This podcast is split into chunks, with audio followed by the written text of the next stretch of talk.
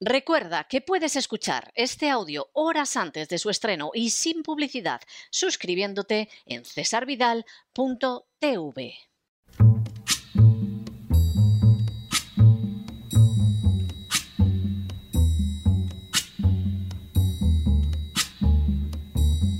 La voz con César Vidal, desde el exilio. When the night has come and the land is dark and the moon is the only light we'll see. No, I won't be afraid. Oh, I won't be afraid just as long as you stand, stand by me. Muy buenos días, muy buenas tardes, muy buenas noches y muy bienvenidos a esta nueva singladura de la voz. Soy César Vidal, hoy es el viernes 4 de marzo de 2022 y me dirijo a los hispanoparlantes de ambos hemisferios, a los situados a uno y otro lado del Atlántico y como siempre lo hago desde el exilio. Corría el año 1871 cuando comenzó en Rusia la publicación de una novela titulada Biesi, es decir, Demonios. Su autor era el escritor ruso Fyodor Dostoyevsky y constituiría una de sus cuatro grandes obras al lado de Crimen y Castigo, El Idiota y Los Hermanos Karamazov. En Demonios, Dostoyevsky abordaba el efecto que tienen sobre una sociedad la transmisión de ideas que corroen sus bases centrando parte del relato en un grupo dispuesto incluso a asesinar a sus miembros si se salían de la línea de acción determinada. Utilizando un ritmo narrativo subyugante y una acción que no pocas veces abocaba al horror, Dostoyevsky escribió a Maikov que la novela en realidad tenía como tema principal la existencia de Dios, y que los personajes adoptaban en ella una u otra postura al respecto, lo que determinaba su conducta. Precisamente por ello, al final de la obra, Dostoyevsky recordaba el episodio de los Evangelios en que se narra cómo Jesús expulsó a los espíritus inmundos que atormentaban al endemoniado de Gadara. Solo la acción de Jesús había conseguido librar a aquel hombre de la esclavitud y del desastre final, y solo habría esperanza para el pueblo del que se expulsen los demonios y que se siente finalmente sanado a los pies de Jesús. En las últimas horas hemos tenido noticia de medidas tomadas para proceder a la prohibición de Dostoyevsky. Sin ánimo de ser exhaustivos, los hechos son los siguientes. Primero, la Universidad Bicocca de Milán adoptó la decisión de suprimir un curso sobre Dostoyevsky que tenía que impartirse en su recinto. Segundo, el encargado de dar el curso era Paolo Nori, escritor y traductor del ruso, así como gran amante de la cultura rusa. Tercero, el curso debía realizarse a lo largo de cuatro lecciones gratuitas y abiertas a todos. Cuarto, el motivo de la supresión del curso ha sido la actual crisis en Ucrania, señalando la universidad en un correo electrónico que se ha tomado esta acción para evitar cualquier tipo de polémica, sobre todo interna, ya que es un momento de fuerte tensión. Quinto, Paolo Nori ha señalado que no solo ser un ruso vivo hoy en día es un defecto en Italia, sino también ser un ruso muerto. Sexto, Nori ha añadido, estas cosas aquí son ridículas. Una universidad italiana que prohíba un curso sobre Dostoyevsky es una cosa increíble. Cuando leí este correo electrónico no lo creía. Para insistir a continuación en que precisamente ahora es cuando más se debería hablar de Dostoyevsky. Séptimo, tras conocerse la decisión censora de la Universidad de Bicocca, cientos de personas se han solidarizado con Nori, incluidos varios perfiles políticos como Pierluigi Bersani o Matteo Renzi. Octavo, la censura del curso de Dostoyevsky es solo un elemento de la censura general impuesta en Italia contra Rusia, donde el Partido Demócrata protestó enérgicamente en la Comisión de Vigilancia de la RAI por las palabras del corresponsal en Moscú, Mark Inaro, que afirmó no fue Rusia quien se expandió, sino la OTAN. Noveno. La afirmación de Mark Inaro no tiene discusión histórica alguna, pero tachado de prorruso corre el riesgo de perder su trabajo. Su misión, obviamente, era concebida por el poder político no como la de un informador imparcial, sino como la de un dispensador de verdades oficiales. Décimo, de manera bien llamativa, el director de la Universidad de Bicocca, Cristiano Nicoletti, que dio la orden de cancelar el curso sobre el escritor ruso Dostoyevsky, está siendo investigado en Perugia por una estafa de 3,9 millones de euros, unos 4 millones y cuarto de dólares aproximadamente. Un décimo. La estafa se habría producido presuntamente cuando dirigía la Universidad de Palazzo Galenga. Y duodécimo, de manera bien reveladora, el director universitario que ha censurado el curso sobre Dostoyevsky y que se encuentra sujeto a investigación por estafa, se licenció en Derecho con la tesina Desfalcos en perjuicio del Estado y diferencias con el fraude. Mucha gente no es consciente de ello y resulta comprensible porque los medios de comunicación occidentales se limitan a difundir los nuevos dogmas, pero la realidad es que estamos viviendo una nueva fase de manipulación colosal. Hace no tanto se adoptaron medidas restrictivas de la libertad supuestamente para evitar que la gente muriera por millones, aunque eso sí, impulsando a la vez unos más que lucrativos tratamientos experimentales. Ahora asistimos a la santificación de unos gobiernos nacionalistas ucranianos que durante ocho años bombardearon impunemente a los habitantes civiles de Donetsk y Lugansk, que causaron más de 14.000 muertos sin que nadie, absolutamente nadie, dijera una sola palabra en defensa de los mismos o expresara la menor solidaridad. Aparte de los grandes negocios ligados a la venta de armas o de un gas americano que cuesta un 40% más que el gas ruso, simplemente nos encontramos ante un nuevo ejercicio de manipulación masiva de la opinión pública.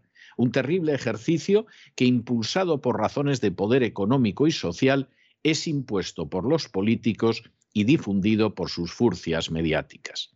De seguir esto así, pronto, en algunas naciones, se necesitará llevar una bandera de Ucrania para poder entrar en cafeterías, teatros y restaurantes, y quizá el día de mañana resultará obligatorio enseñar una estampita de San George Soros o de San Bill Gates, suponiendo que antes no nos hayan colocado en la mano y en la frente la marca de la bestia de la que habla el libro bíblico del Apocalipsis. No sorprende, por tanto, que tamaña manipulación se haya descargado en Italia contra un curso dedicado a la obra de Dostoyevsky.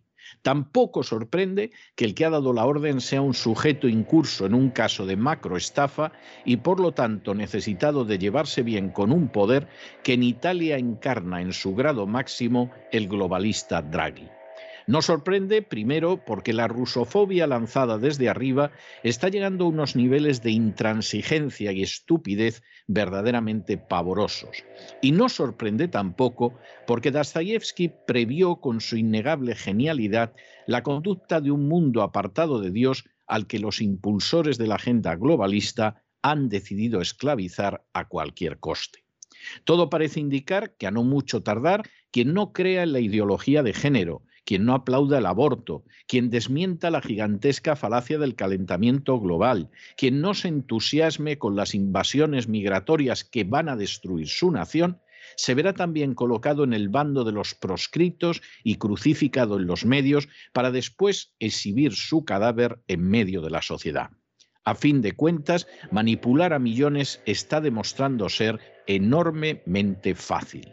Dostoyevsky mostró en Crimen y Castigo al absurdo homicidio que pueden llegar aquellos que pretenden beneficiar a la humanidad, pero que actúan sin freno moral alguno. Dostoyevsky mostró en El idiota cómo una sociedad puede pensar que se comporta bien caminando por un buenismo estúpido, cuando en realidad es solo una sociedad tan insensible que considera idiota a alguien que es profundamente bueno. Dostoyevsky mostró en los hermanos Karamazov la innegable maldad de la Inquisición, la acción del diablo en el seno de la sociedad y la esperanza en la resurrección de los muertos. Dostoyevsky mostró en Demonios cómo toda una nación puede verse encaminada hacia el abismo si no permite que sea Jesús quien la libere de los demonios que la han invadido. Y por encima de todo, Dostoyevsky fue la voz de los que no tenían voz, de los humillados y ofendidos que dieron título a una de sus primeras novelas. Fue precisamente en la que quizás sea su mejor novela, Los hermanos Karamazov, donde Dostoyevsky dejó escrito: Aquel que se miente a sí mismo y escucha su propia mentira, llega al punto de no poder distinguir la verdad ni dentro de sí mismo ni a su alrededor y por lo tanto pierde el respeto por sí mismo y por los demás. No es distinto el momento en que vivimos ahora, y habrá que preguntarse si el mundo desea abrazar la verdad y ser libre, o por el contrario seguirá aceptando de manera acrítica e incluso con entusiasmo las mentiras propaladas por políticos y por sus furcias mediáticas, permitiendo así que los demonios lo posean y lo conviertan en su esclavo.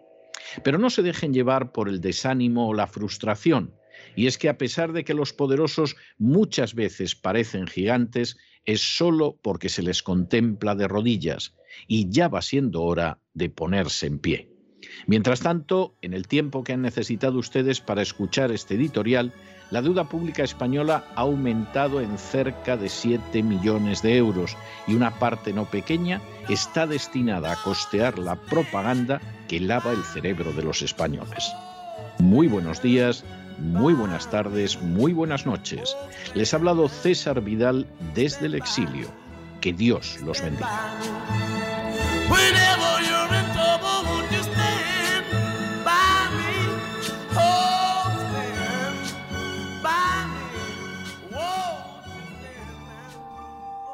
Esta sección está patrocinada por crowdfunding con el siguiente mensaje. Nuestro Señor Jesucristo, el único Dios verdadero, es misericordioso y nuestro Salvador.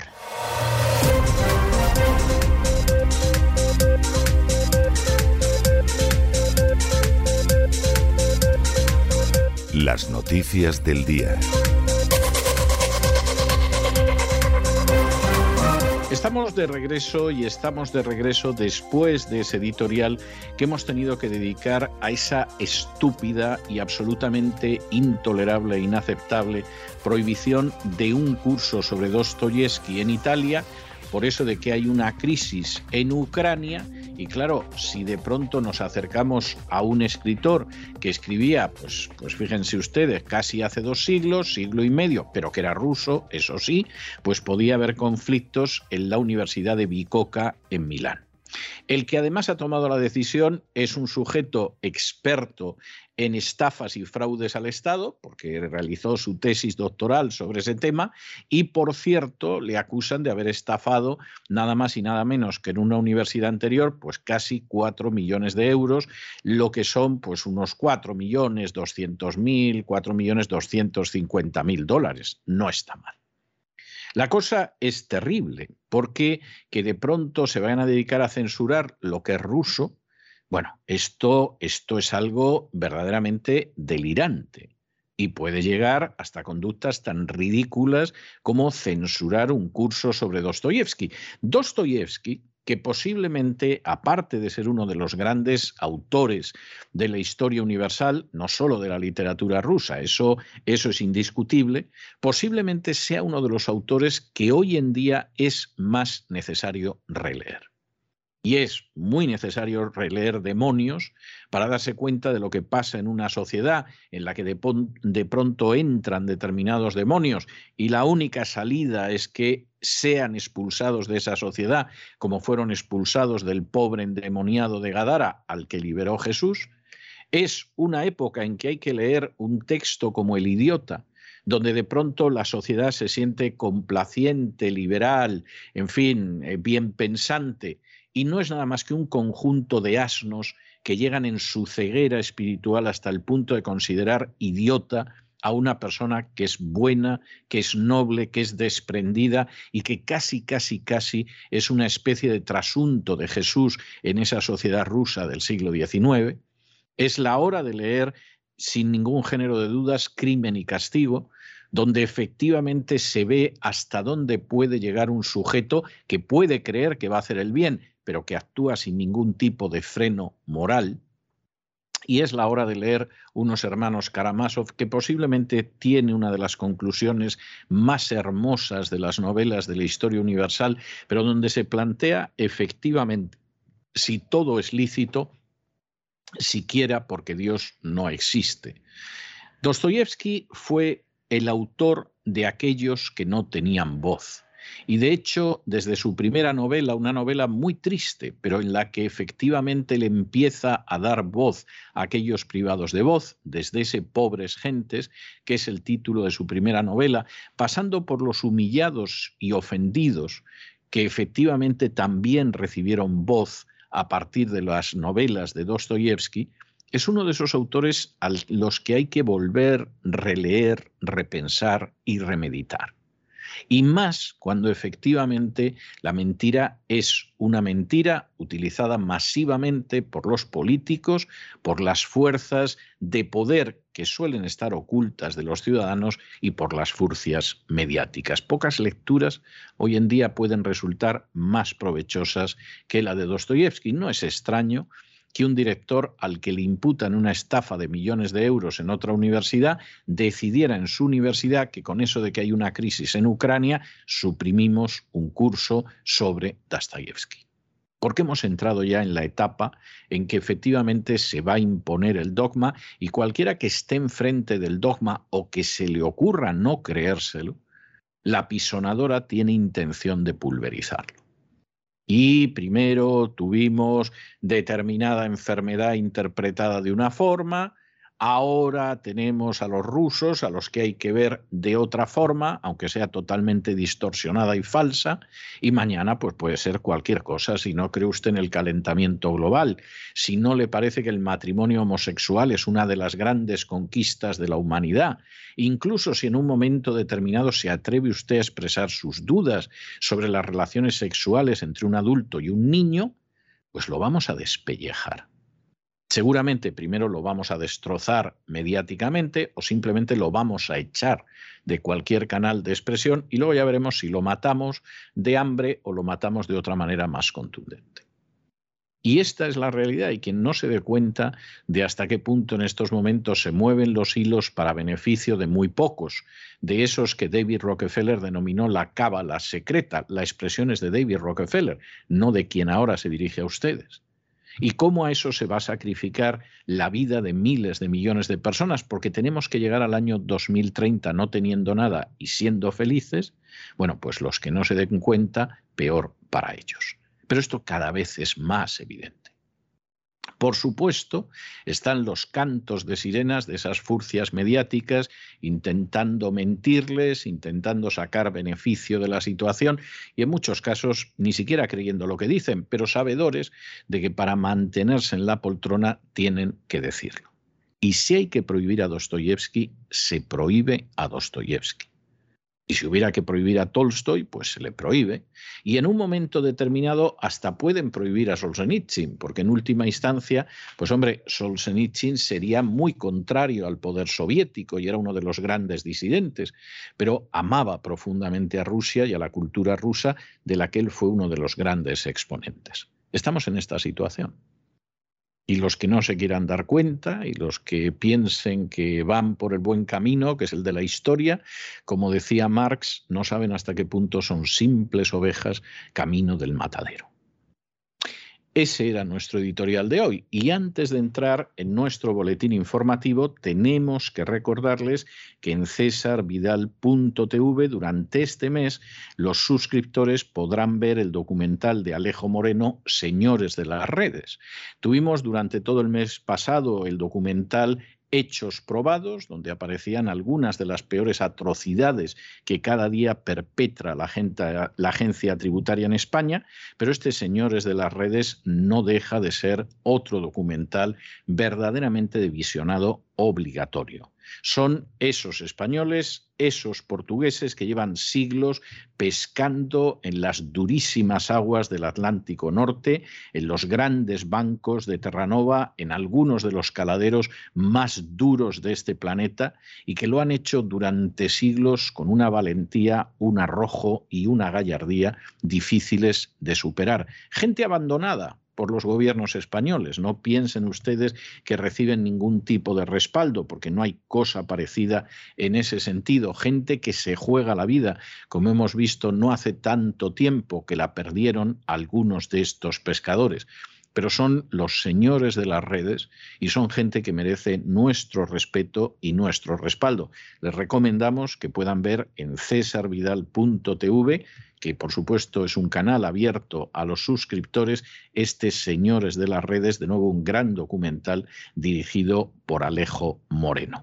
Y ya entramos en nuestro boletín y entramos con una noticia verdaderamente maravillosa. Hemos tenido otra invasión africana de la valla de Melilla a las 10 de la mañana. Ha habido un grupo de 800 ilegales que han entrado. Las imágenes que hay, los vídeos que aparecen de esto, son verdaderamente aterradores.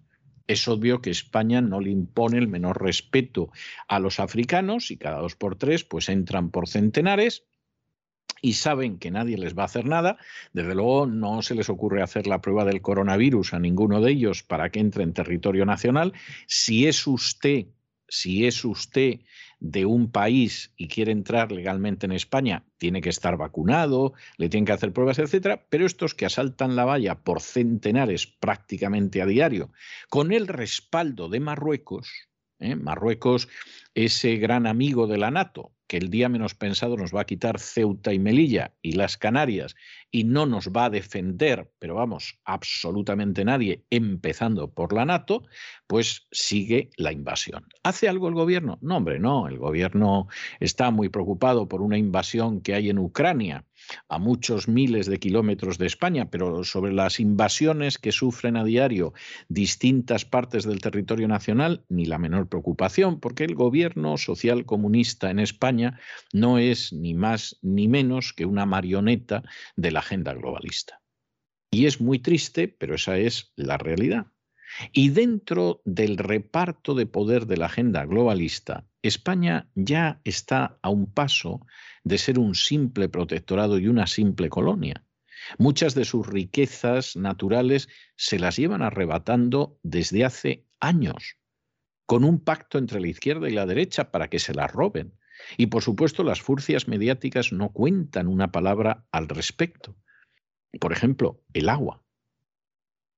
El agua, que es algo que pertenece a todos los españoles, que es un bien público, los distintos gobiernos, tanto de izquierdas como de derechas, los han ido cediendo a multinacionales extranjeras, mediante una aplicación más que torticera de la ley. Los españoles no saben que el simple agua de beber ya en su inmensa mayoría no es suya. Y mientras tanto los van invadiendo. Y en 30, 40 años, España ya no será España será simplemente una nación situada en el sur de Europa, de la que no sabemos si todas las regiones todavía estarán dentro y poblada por una población mayoritariamente africana. Es, es un panorama verdaderamente maravilloso. Para los que hemos conocido España desde que nacimos y hemos vivido épocas buenas y épocas malas y épocas eh, con sí con sa, que dirían en Francia, la idea de que esa España acabe desapareciendo y se le imponga un relato, que será un relato además africano, islámico, multicultural y de colores diversos del arco iris, pues evidentemente es algo para echarse a temblar, para romper a llorar realmente. Pero tenemos un gobierno que va a favorecer esto y tenemos una oposición que está en la misma, en la agenda globalista. Y tenemos un rey que no pierde ocasión de ponerse el pin de la Agenda 2030. Bueno, pues advertidos quedan. Luego lo que suceda, que a nadie le llame a sorpresa, que nadie diga, ¿cómo ha podido ser? ¿Cómo ha podido ser? Bueno, porque esta es la situación en la que estamos. Analizamos estas y otras noticias que les afectan con la ayuda inestimable de María Jesús Alfaya. María Jesús, muy buenas noches.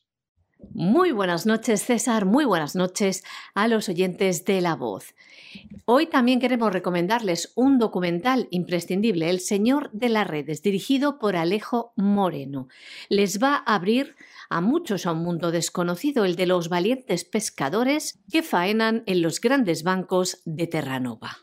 Lo pueden ver todos los suscriptores de www.cesarvidal.tv, El Señor de las Redes, un documental dirigido por Alejo Moreno en cesarvidal.tv únicamente durante este mes. Entramos de lleno con la información de España, donde se ha vuelto a producir un nuevo multitudinario asalto a nuestras fronteras. En La Valla, en Melilla. A las 10 de la mañana, la comandancia de la Guardia Civil en la frontera con Melilla observaba un grupo de unos 800 inmigrantes. La delegación de gobierno ha dado cuenta de ello en un comunicado del siguiente modo. A pesar de encontrarse a distancia del perímetro fronterizo, estos inmigrantes se acercaban hacia el vallado, es lo que podía ver la Guardia Civil, por lo que se ha activado el protocolo anti-intrusión. Y añadían, desde Delegación de Gobierno. Gracias a la efectiva coordinación y colaboración de las fuerzas de seguridad marroquíes con la comandancia de la Guardia Civil, se ha logrado contener el avance y desactivar el intento de aproximación. Pero la realidad es que los asaltos a la valla, a nuestras fronteras españolas, es diario y multitudinario. Como ven, desde el Gobierno español afirman que las fuerzas marroquíes colaboran en esta contención. Las fuentes policiales afirman que es tal el número de inmigrantes ilegales que intentan entrar en España con violencia, como les hemos contado esta misma semana, es tal, dice las fuerzas de seguridad, el aluvión, la invasión, que es complicado contenerles a todos, decían. Bueno, y ya saben ustedes que el 8 de marzo es el Día de la Mujer, eh, todos los grupos feministas se van a lanzar a la calle. Recuerden ustedes cuando hace no tanto tiempo, incluso con coronavirus, se lanzaron a la calle y se contagiaron hasta las ministras. Y hubo alguna presentadora de televisión de labios de salchicha diciendo que había que ir a la manifestación a pesar del coronavirus, pero ya muy prudentemente se quedó en su casita, no sea que se fuera a contagiar. Lo de la manifestación del 8 de marzo es uno de los aquelarres más espantosos que tiene que soportar el buen gusto y el sentido común todos los años. Pero claro, como lo mismo sirve para un roto que para un descosido, lo van a convertir en un no a la guerra en Ucrania, según ha dicho la ministra de Igualdad, Irene Montero.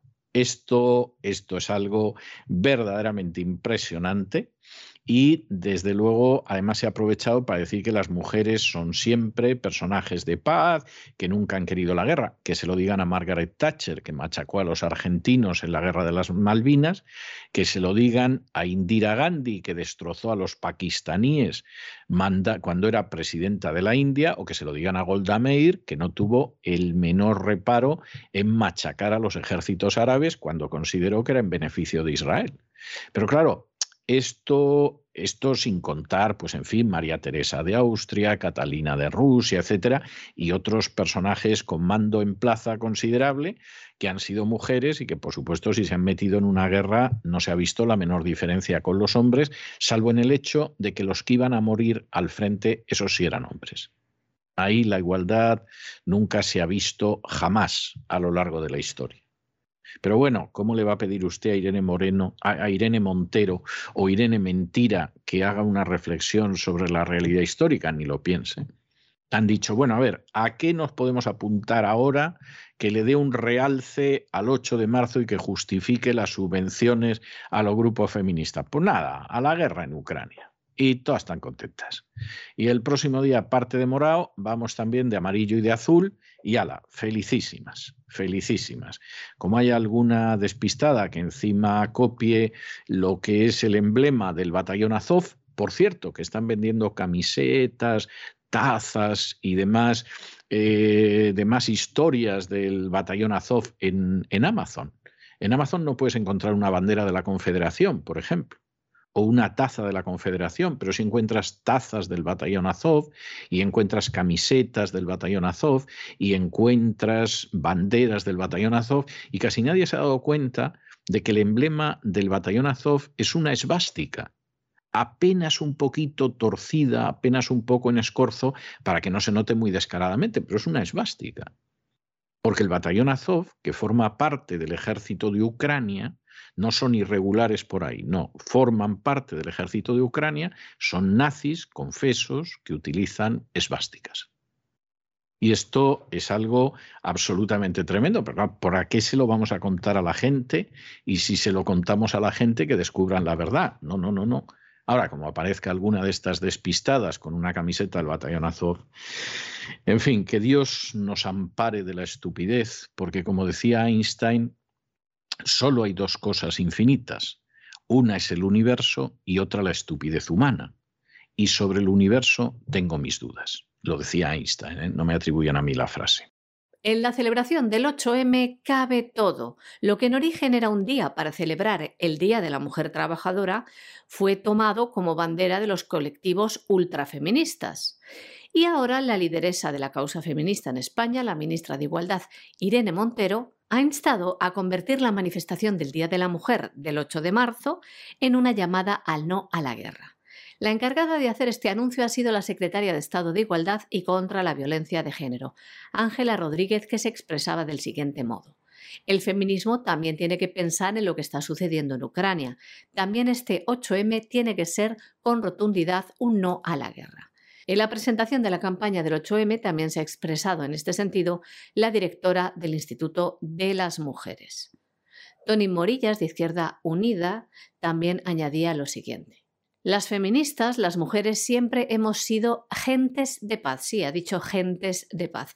Y agregaba, no es la primera vez en la historia de nuestra humanidad que las mujeres hemos reivindicado que tiene que haber paz, que tiene que haber un alto en la guerra, que tiene que parar el conflicto, que la violencia nunca es el camino para solventar nada. Las feministas lo sabemos mejor que nadie. La secretaria de Estado de Igualdad también afirmaba que el Ministerio de Igualdad tiene que estar dispuesto para proteger a los ucranianos que van a ser acogidos en España. Tiene que protegerles, decía, y recibirles con toda la seriedad, todo el rigor, pero también con toda la ternura, puesto que es un momento especialmente delicado para estas personas. Es necesario que todas las herramientas, todos los mecanismos, todos los operativos que se desplieguen para dar protección a estas personas que van a estar en nuestro país tengan también una mirada atenta desde el feminismo.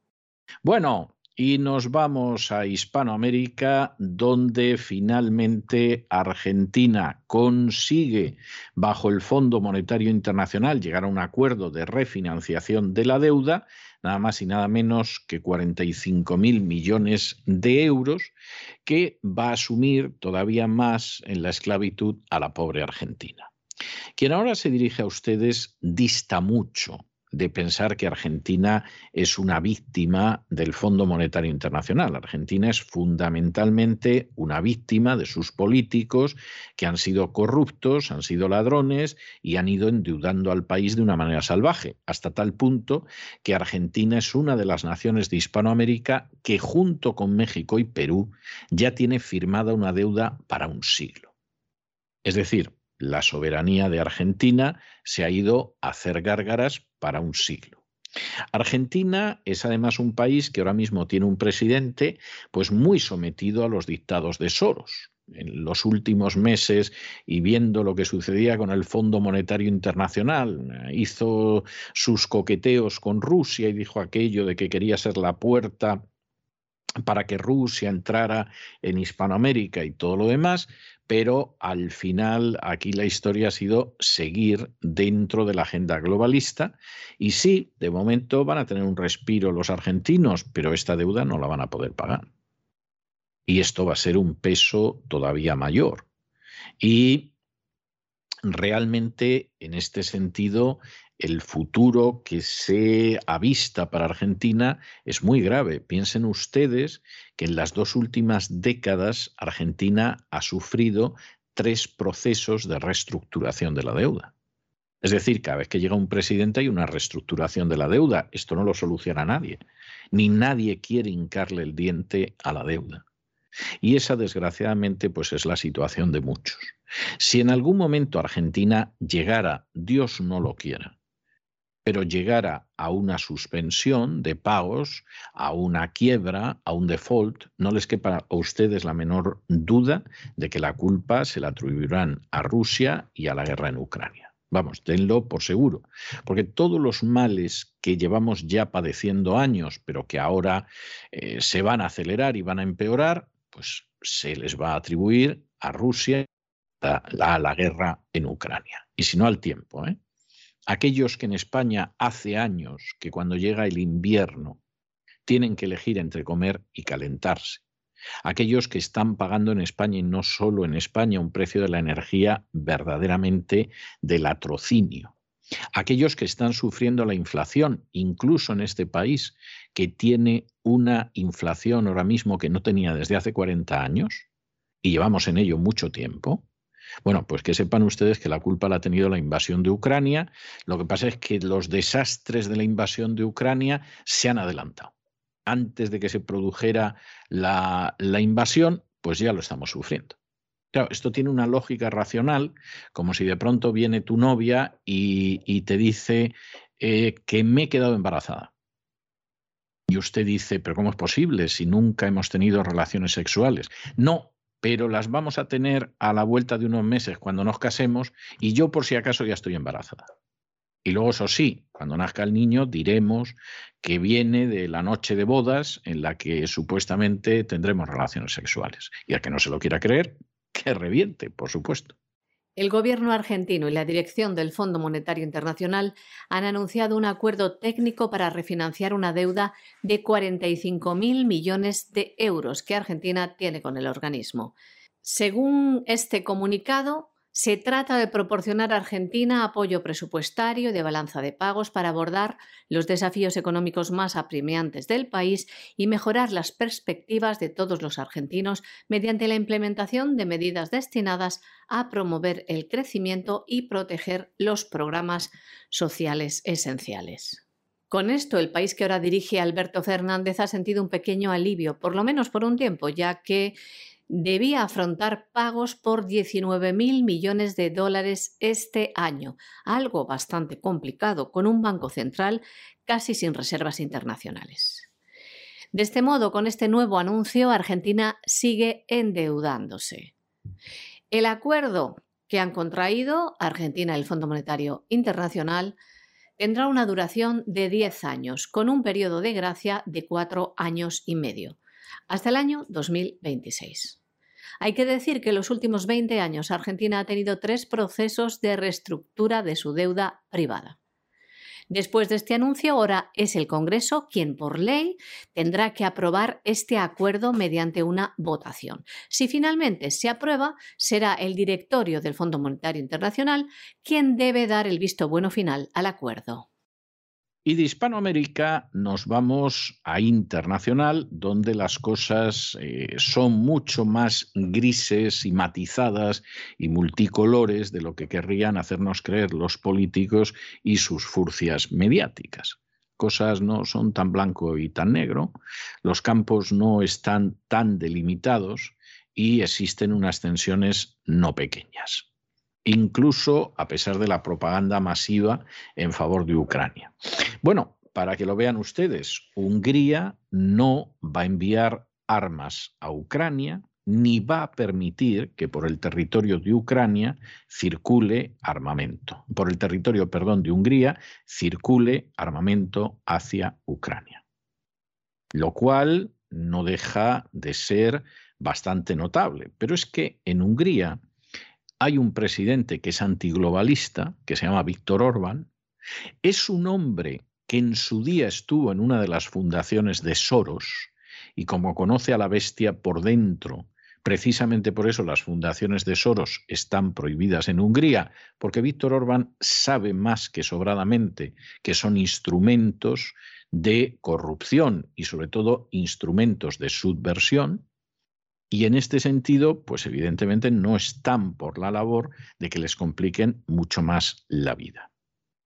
Y la idea que tienen es que esto se acabe, se han ofrecido incluso como un escenario para las conversaciones de paz, pero aquí la pura verdad es que el presidente de Hungría sabe lo que hay.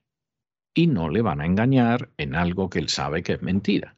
Hay otros que tampoco es que los hayan engañado, pero hacen como que efectivamente eh, no saben nada y se creen los cuentos oficiales. Ahí tienen ustedes, se lo contamos ayer, al ministro de Asuntos Exteriores de Luxemburgo, que no es nada más que un inmenso lavadero de dinero negro, diciendo que había que asesinar a Putin. Y además estará sacando pecho y pensando a ver cuánto más dinero negro nos viene a Luxemburgo para que podamos disfrutar. Y esta es la situación. El ministro de Relaciones Exteriores de Hungría, durante una reunión del Consejo de Derechos Humanos de la ONU, ha afirmado que Hungría no enviará armas a Ucrania y que tampoco va a permitir el tránsito de tropas o armas por su territorio destinados a Ucrania. Las tropas y las armas son objetivos militares, explicaba, objetivos de posibles ataques, por lo que con esta medida también busca proteger a su población. Hungría ha desplegado tropas adicionales en sus fronteras orientales para evitar que entren grupos armados desde Ucrania. También busca proteger así a todos sus ciudadanos, como a los ciudadanos de etnia húngara que viven en el este de Ucrania. Hay que decir también que Hungría ha sido elegido como uno de los posibles escenarios para que tenga lugar conversaciones de paz. Desde el gobierno húngaro hacen un llamamiento al diálogo. En medio de todas estas historias aparecen algunos datos que son verdaderamente inquietantes, pero que no sueñen ustedes con verlos en los medios oficiales, porque claro, lo que va saliendo es demasiada basura acumulada. Por ejemplo, las afirmaciones del ministro de Asuntos Exteriores ruso, Sergei Lavrov, en el sentido de que Estados Unidos está muy preocupado, especialmente el Pentágono, por las instalaciones de guerra bioquímica que hay en Ucrania y que previsiblemente van a caer en manos de los rusos. Lavrov ha hecho referencia a una en Kiev y otra en Ayesa o Odessa, que explica por qué las tropas rusas se van moviendo hacia donde se iban moviendo. ¿eh? Y en este sentido, pues esto es tremendo. Pero es que aparte de las mencionadas por Lavrov, ha habido otras que han sido bombardeadas desde el primer momento por el ejército ruso. En el sentido de que, bueno, eso de fabricar armamento bioquímico en el país de al lado es algo que no vamos a consentir. De manera bien significativa, estas instalaciones aparecían en la página web de la Embajada Americana en Ucrania. Y hace muy poquitos días las borraron, porque claro, había gente que podía atar cabos en medio de esta situación. Y claro, eh, el problema de Internet es que siempre hay alguien que se ha quedado con el pantallazo. Y aunque puedes esforzarte bastante en borrar, y a veces con mucho éxito, sin embargo, no siempre lo consigues con el éxito que desearías. Es decir, que no hay absolutamente nadie en todo el planeta que no conserve un pantallazo. Esto es algo, en ese sentido, verdaderamente de interés y verdaderamente importante. Es enormemente importante. Y claro, junto con esto está también el intentar saber si los sucesivos presidentes ucranianos, incluido Zelensky, recibieron por debajo de la mesa algo que les hiciera aceptar que se abrieran laboratorios de armas bioquímicas en su país, porque esto no es ninguna tontería. Esto no es ninguna tontería. Y claro, así luego uno se entera de la fortuna que tiene Zelensky, que han decidido convertirle en una especie de general de Gaulle y que es un personaje, pero turbio hasta unos extremos absolutamente increíbles. ¿eh? Con Zelensky está pasando como con Guaidó. Y nosotros desde el primer día advertimos lo que había pero efectivamente lo están convirtiendo en Guaidó y lo están haciendo mejor, porque además dentro de todo lo que es el gran combate en estos momentos, hombre, no cabe la menor duda de que Venezuela le importa un pimiento a los grandes poderes, entre otras cosas porque mientras esté Maduro van a saquear el país todo lo que quieran, y por el contrario no es lo que sucede eh, con Zelensky. Aquí la cosa es más clara y efectivamente pues lo vamos a convertir en algo maravilloso, que en Ucrania se juegan muchas cosas, entre otras cosas acabar con el principio de doble destrucción asegurada, y poder bombardear Moscú en tan solo cinco minutos y porque además se da la circunstancia de que efectivamente, bueno, pues Zelensky es lo que es, se le puede mover como plastilina y podemos contar lo que queramos. El ministro de Asuntos Exteriores de Rusia ha afirmado que el Pentágono está preocupado por las estaciones químicas que tiene en Ucrania. Sergei Lavrov explicaba esto durante una comparecencia. Estados Unidos construyó dos estaciones químicas en Ucrania, exactamente en Kiev y en Odessa. Y ahora, decía Lavrov, están muy preocupados por perder el control sobre estos laboratorios. Los estadounidenses, añadía, se niegan a crear mecanismos para revisar las instalaciones según la Convención Internacional y construyen estas instalaciones en el perímetro de la frontera con Rusia. También explicaba el ministro de Asuntos Exteriores ruso que en Crimea los británicos construyeron bases militares donde entrenaban al ejército ucraniano y seguramente no para luchar contra Polonia, decía Sergei Lavrov. Bueno, y este fin de semana en Washington se lo van a pasar de maravilla. Eh, Washington es una ciudad muy bonita, es una ciudad muy bonita, tiene buenos museos, tiene buenos teatros, es muy agradable para pasear.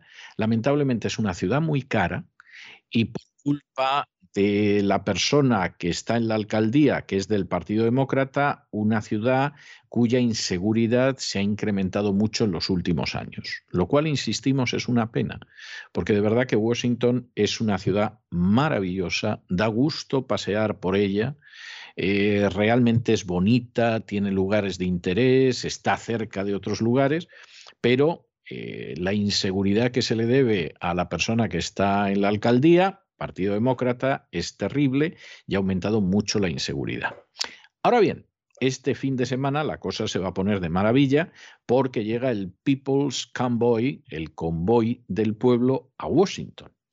¿Y qué es el People's Convoy o convoy del pueblo? Bueno, pues es la versión americana-americana del Freedom Convoy, del convoy de la libertad que ocupó Ottawa, Canadá, en las últimas semanas. En este caso, y verdaderamente lo del People's Convoy es maravilloso. Los camioneros salieron del sur de California la semana pasada y han ido atravesando el país hasta llegar a Washington este fin de semana, Dios mediante. Es el cruce de costa a costa, literalmente, de todo Estados Unidos. Y la idea es que efectivamente esta gente se opone a los mandatos de las vacunas, defienden la libertad de los ciudadanos, exigen que se acabe la declaración de emergencia nacional relacionada con el coronavirus y que se restablezca el imperio de la Constitución en Estados Unidos y es francamente impresionante porque se presentan como ciudadanos del mundo libre, que lo mismo incluye a padres, que a hermanos, que a casados, que a solteros, que a divorciados, que a negros, que a blancos, que a inmigrantes, que a nativos, que a homosexuales, que a heterosexuales, pero gente que son ciudadanos del mundo libre y que se presentan como el pueblo de los Estados Unidos. Bueno, yo no sé si vamos a hacer otro especial camioneros en Camino del Sur en respaldo de la gente del People's Convoy. Pero sí podemos decirlos que al menos quien está en estos momentos dirigiéndoles la palabra respalda totalmente los objetivos del People's Convoy y por supuesto está totalmente a su lado y por supuesto desea que la Constitución sea la que rija hasta la última pulgada de esta gran nación y no los déspotas que obedecen a poderes ocultos y que en estos momentos se encuentran no solo en la Casa Blanca, sino en el Canadá o en la Comisión Europea. Y es así, y es así, porque quien ahora se dirige a ustedes seguramente no tiene un amor, aparte del amor a Dios, que considere más importante el amor a la libertad y el amor a la verdad. The People's Convoy, que se opone a los mandatos de la vacuna, tiene el objetivo de llegar hoy a Herstown, en Maryland, donde se concentrarán. Y desde allí, un conjunto de unos 400 vehículos, en su mayoría remolques, se dirigirán para llegar mañana al área de DC Beltway. La declaración de este colectivo de camioneros valientes es un claro alegato en defensa de las libertades de todos los ciudadanos. Dice así, es hora de terminar la declaración de emergencia nacional ante la pandemia del COVID-19 y restablecer la constitución de nuestra nación. Por ello vamos a recorrer América. Los estadounidenses aman nuestras libertades y aman la Constitución de los Estados Unidos de América. Este convoy tiene como objetivo recuperar nuestras libertades, nuestras libertades civiles y poner fin a todos los mandatos inconstitucionales. Se trata de nuestros derechos, así como de la libertad de las generaciones futuras. No se trata de partidos políticos, sino más bien de un gobierno que ha olvidado su lugar y no tiene en cuenta las instrucciones de nuestros padres fundadores. Somos camioneros, madres, estudiantes, médicos, inversionistas, vaqueros, madereros. Somos padres, madres, hermanas, hermanos, casados, solteros, divorciados, separados, homosexuales, heterosexuales. Somos negros, blancos, asiáticos, nativos americanos. Somos inmigrantes. Somos ciudadanos del mundo libre.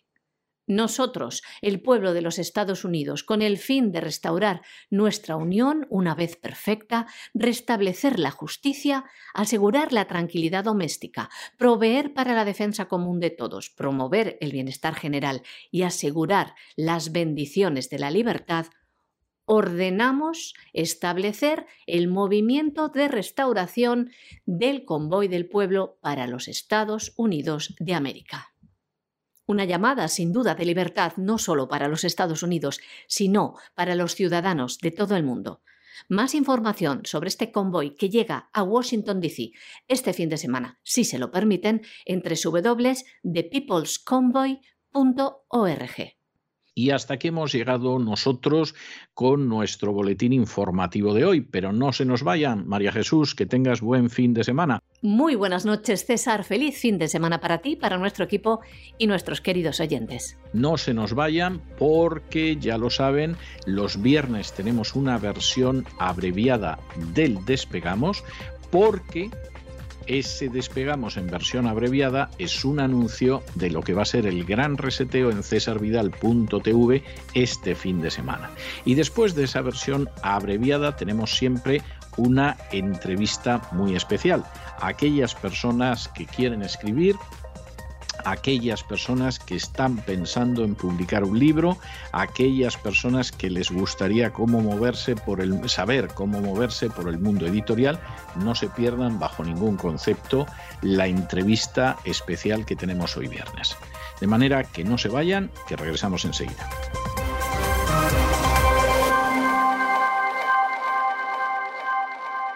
Música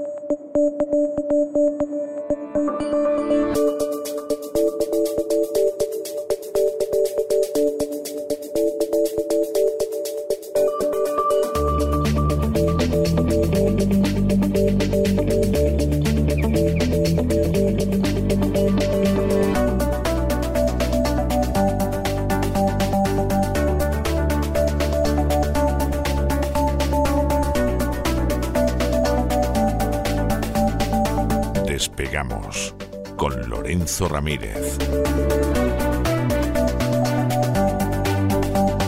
Corremos raudos y veloces hacia nuestro avión, atravesamos el umbral, nos tiramos en plancha sobre los asientos, nos abrochamos los cinturones,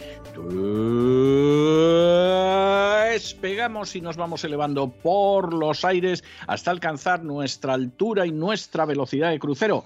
A mi lado ¿Qué, hace usted con una mascarilla, don Lorenzo? Por favor, explíqueme porque me inquieta. Yo ya le veo últimamente llorando sobre el dólar, sobre otras cosas. Hoy que le veo con esta máscara antigas, usted me explicará de qué va la cosa.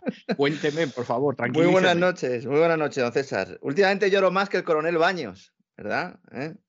Últimamente, vaya semanita de lágrimas ¿eh? entre unos y otros. hay, que, ser valiente, hombre. no se puede uno bajar del, del tren. Hay que ser valiente, hay que seguir informando y nosotros lo vamos a seguir haciendo hasta el final. Hoy la verdad es que había mucho, mucho miedo. Ha habido mucho miedo en general, eh, eh, se dice en los mercados, pero en pero mucho, mucho, ¿eh? Pero en mucho, todos los mucho, sitios, mucho. a cuenta del ataque famoso a, a, la central nuclear o que ha afectado a la central nuclear, porque ahora lo que está diciendo es que ha tomado la central nuclear. Por esta madrugada nos decían que prácticamente el apocalipsis zombie había llegado ya. Y la verdad es que yo no sé cómo a más de uno no le da vergüenza lo que está haciendo en determinados medios de comunicación. ¿eh? Porque si algunos nos critican que podamos eh, estar defendiendo lo indefendible, como dicen en muchos casos, a mí lo que me parece es que infundir terror, como se está haciendo de forma sistemática, es que más de una, más de una persona lo va a pasar mal. ¿eh? No, hay gente, hay gente que ya lo está pasando muy mal porque efectivamente están en aterrorizar. Pero bueno, llevan aterrorizando a la gente dos años, ¿eh? O sea, yo no sé yo no sé cómo, cómo, la gente no se ha percatado de que llevan dos años y esto no se le acabóse, esto es el continuose del empezóse. Precisamente vamos a hablar de eso mañana en el gran reseteo. Vamos a, contar lo que esconde Ucrania realmente como país eh, y no tanto desde el punto de vista histórico, porque eso ya lo hemos hecho en otros programas, pero sí desde el punto de vista de ese gran reseteo y de ese nuevo orden o de esa nueva era, como dice el New York Times, mañana vamos a hablar de, un poco de también de cómo lo están enfocando esto los grandes medios. Pero bueno, mm, yo creo que, hay que exponer claramente que esto eh, ya tiene visos ¿no? de, de, poder ser una crisis de diseño. Vamos a explicar por qué. Vamos a hablar de los laboratorios del terror, esos laboratorios de armas biológicas que salieron a la luz y luego otra vez volvieron a taparse, a meterse bajo la alfombra como si no existieran unos laboratorios que tienen mucho que ver con, lo que sucedió, con lo que ha sucedido en los últimos años en materia de guerra biológica. Materia covidiana, pues eh, no lo sabemos. Proyecto de FUSE, ya nuestros suscriptores saben lo que es el proyecto de FUSE, bueno, y muchos otros, porque después algún otro periodista también eh, le dio voz, no con el nombre de la voz, ¿no? sino con un nuevo horizonte. ¿no? Vamos a contar eh, en qué consiste una oscura agencia para la reducción de amenazas de defensa de TRA que está en Ucrania, que no sé si seguirá en Ucrania o no después de la intervención rusa, pero que explica muy bien algunas de las cosas que han sucedido. Vamos a hablar de secretos de Estado. Vamos a, explicar eh, o vamos a plantear algunos ejemplos que demuestran que Ucrania no es eh, un país soberano. Vamos a hablar de científicos soviéticos que están trabajando para la OTAN o que han estado trabajando para la OTAN en Ucrania, creando virus quimera. Vamos a hablar también de los negocios de los Biden en Ucrania, eh, en relación sobre todo, más que por el dinero que se llevaron, que es importante indudablemente, pero por cómo se impulsó eh, la censura global a raíz precisamente de que el New York Post empezara a contar lo que pasaba con Hunter Biden, no tanto en sus aspectos sexuales, el hombre es un depravado, como han demostrado las imágenes que había en su famoso laptop, en su famoso ordenador, sino eh, en su implicación no ya en empresas energéticas ucranianas que también, sino en el lavado de dinero internacional, junto con la Fundación Clinton y junto a George Soros. Vamos a hablar de la génesis de Zelensky. Vamos a hablar de los Pandora Papers. Vamos a hablar de los recursos que tiene Ucrania y la conexión que tiene con la antigua Yugoslavia desde un punto de vista de materias primas. Y como lo prometido es deuda, también vamos a explicar pues cómo influye esto en ese reseteo, en ese gran reseteo, en este caso energético y monetario, que yo creo que ahora ya sí que podemos decir sin ninguna duda que ha comenzado.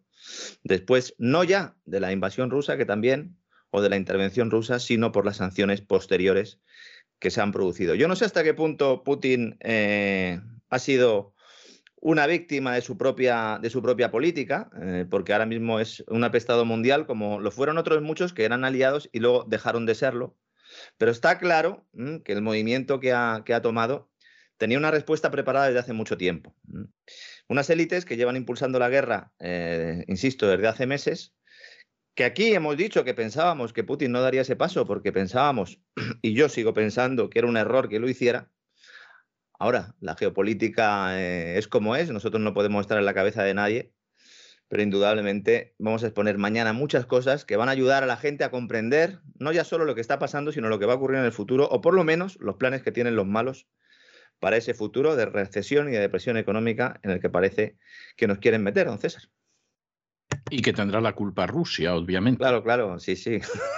o sea, no, cabe la menor duda de que. De hecho, en los libros de texto del, próximo año ya, en el próximo curso escolar, se analizará la hiperinflación mundial y la recesión económica causada por la intervención de Rusia en Ucrania. Con un par lo veremos, lo estamos viendo ya, se está configurando el relato. ¿Me lo dice usted en serio? Completamente en serio. Dios nos ampare. Completamente en serio. Ahora mismo eh, hay un consenso global de pensamiento como yo no había visto en ninguna otra circunstancia ni elemento. Es que ni en el cambio, ni en, el tema del cambio climático. Y ahora todo el mundo considera que la recesión y que la hiperinflación es culpa de la invasión rusa o de la intervención rusa de Ucrania. Bueno, yo no sé si llamarla invasión, la guerra, porque si fuera una invasión habrían acabado ya, ¿no? ¿O quién está ahí dentro? Porque si no está la OTAN, ¿quién está ahí luchando con los ucranianos? Hay Black Ops, hay operaciones especiales. Hay eh, mercenarios, hay mercenarios y, además algunos los han capturado. Y, por cierto, ya ha habido un aviso del ejército ruso de que al ser mercenarios no están protegidos por las leyes de guerra, son delincuentes y son capaces de llevárselos a Rusia y juzgarlos y condenarlos a cadena perpetua, porque les han dicho, ustedes piénsenselo antes de venir, porque no se les va a aplicar la legislación de guerra. Harían un Guantánamo, harían ahí un Guantánamo, ¿no? Pues es que no creo que hagan un Guantánamo, pero si hicieran un Guantánamo, seguro que se armaría la de San Quintín como si fuera el primer Guantánamo que existe. Estoy convencido. estoy convencido, no tengo, no tengo la menor duda, ni la menor duda.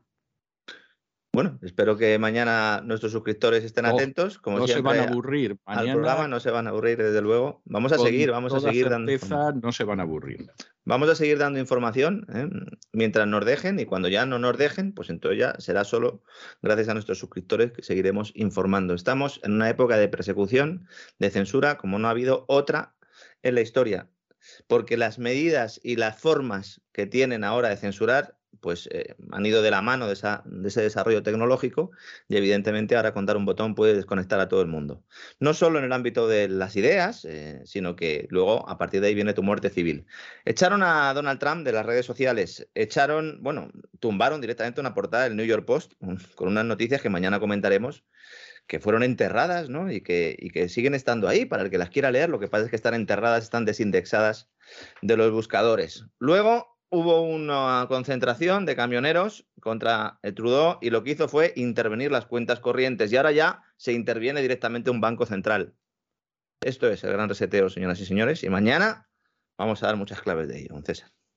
No me cabe la menor duda. En fin, el programa de mañana, como usted dice, es de esos de programa para los muy cafeteros. Sí, yo ya es que tomo café turco directamente, ya que no he encontrado uno más fuerte y ya, pues no sé, no he vuelto a fumar, pero puedo hacer como el, el protagonista de Aterriza como puedas, ¿no? Y al final eh, tener que volver a snifar pegamento. Entonces...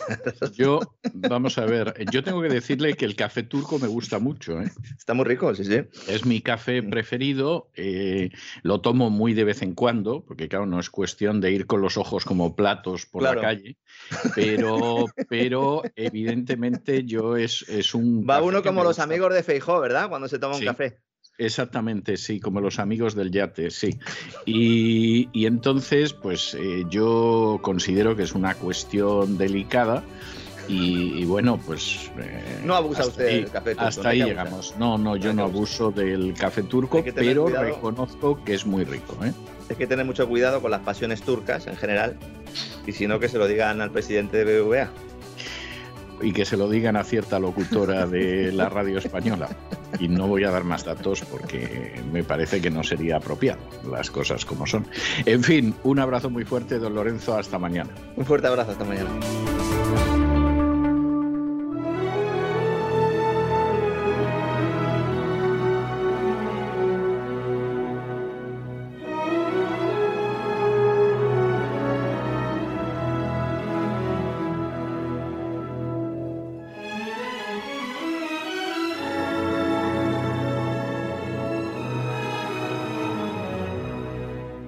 Candilejas, Teatro y Espectáculo con César Vidal.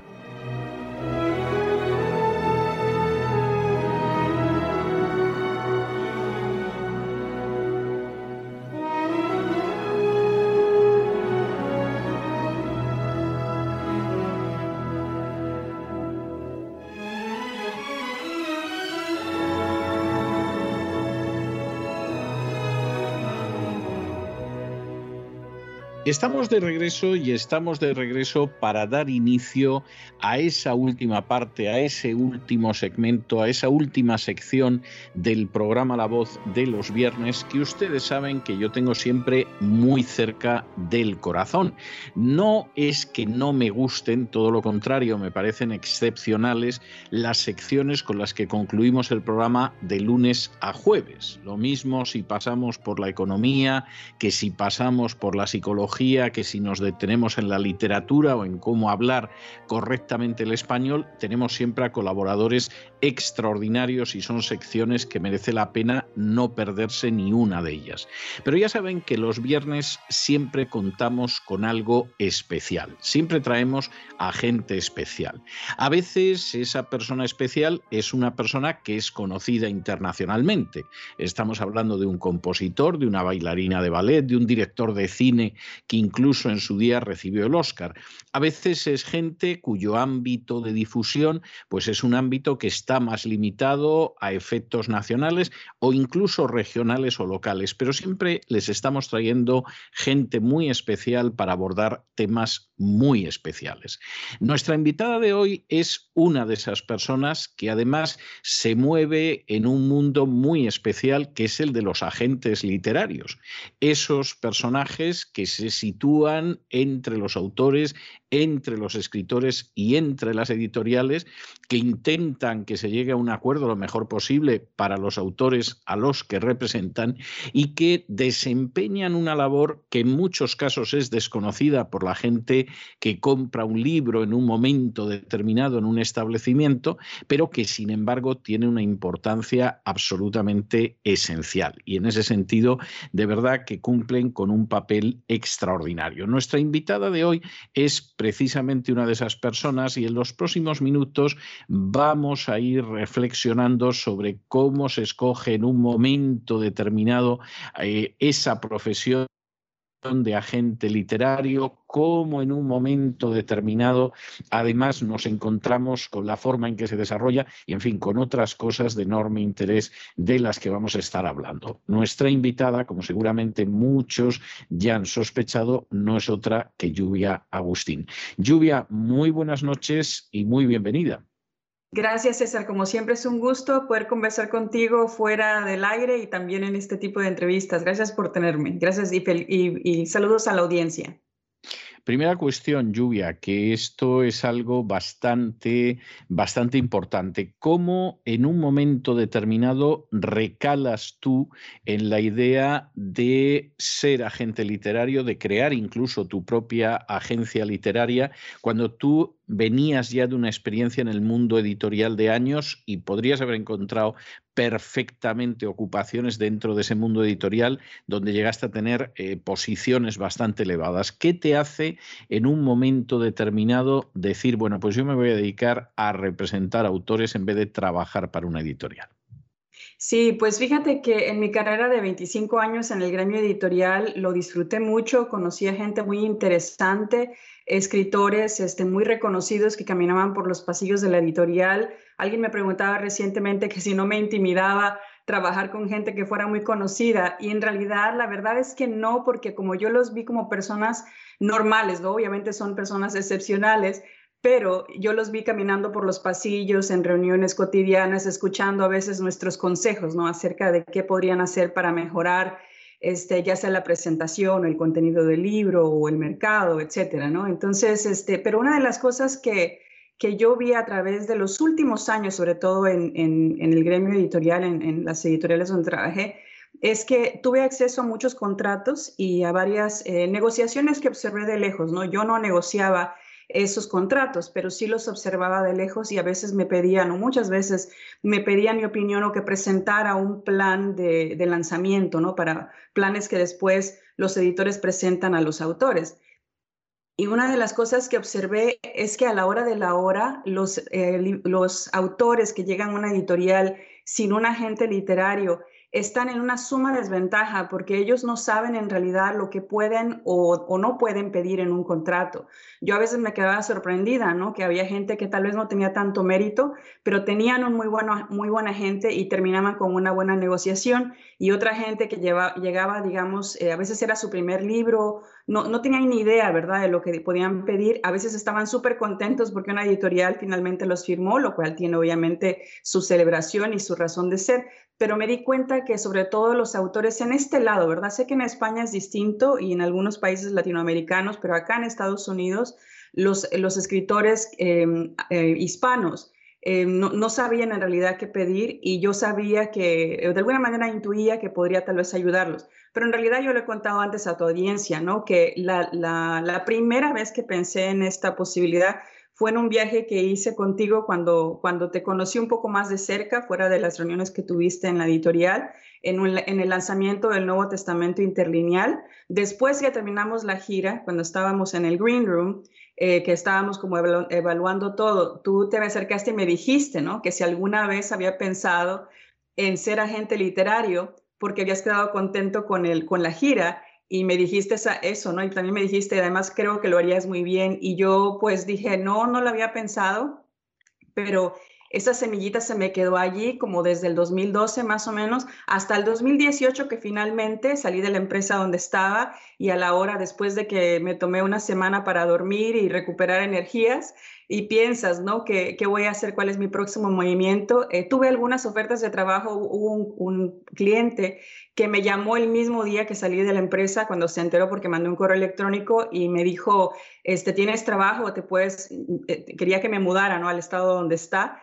Eh, entonces tenía, digamos, opciones. Sé que tenía colegas a los que podía empezar a llamar, pero muy pronto, muy pronto me decidí por abrir esta agencia literaria, era lo que estaba en mi corazón, poder conectar a los autores con los lectores alrededor del mundo y creo que pensaba en ese momento que mi experiencia tal vez podría contribuir un poco a que eso se llevara a cabo. Y así fue que comenzó todo, César.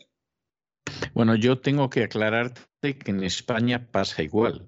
¿eh? O sea, yo mm, percibí una, un cambio verdaderamente impresionante en las condiciones que me ofrecían en un momento determinado las editoriales cuando iba solo a cuando finalmente contraté un agente eh, que fueron impresionantes. Es más, me di cuenta que las editoriales llevaban engañándome muchos años. Y, y no, no, en serio. Y recuerdo, recuerdo que uno de mis editores, que es uno de los editores que mejor me trató en España. Era de una editorial pequeña, pero que funcionaba muy bien, muy bien, muy bien. La verdad es que tenía mucho acierto a la hora de escoger libros. Los libros que publicaba se convertían en bestsellers y a pesar de que era una editorial pequeña, funcionaba magníficamente. Y recuerdo que un día me dijo, eh, tienes que buscarte un agente.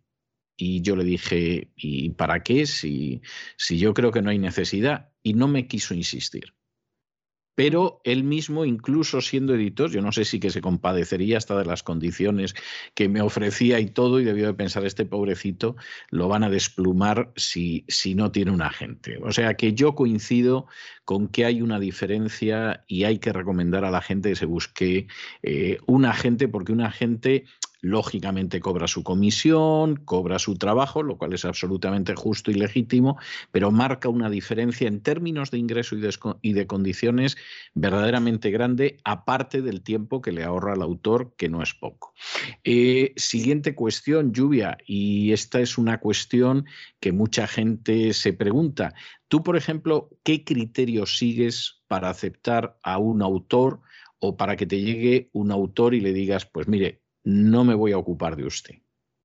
Sí, eso es algo muy difícil. A mí en lo personal me cuesta mucho trabajo hacerlo porque yo quisiera ayudarlos a todos, ¿no? Pero obviamente el tiempo no alcanza y, este, y, definitivamente sí tiene uno que elegir, ¿no? Eh, bueno, el criterio primero que nada, yo veo si realmente yo puedo ayudar a ese autor en cuanto a si entiendo su contenido, si, si entiendo el mensaje que él quiere transmitir o él o ella quieren transmitir.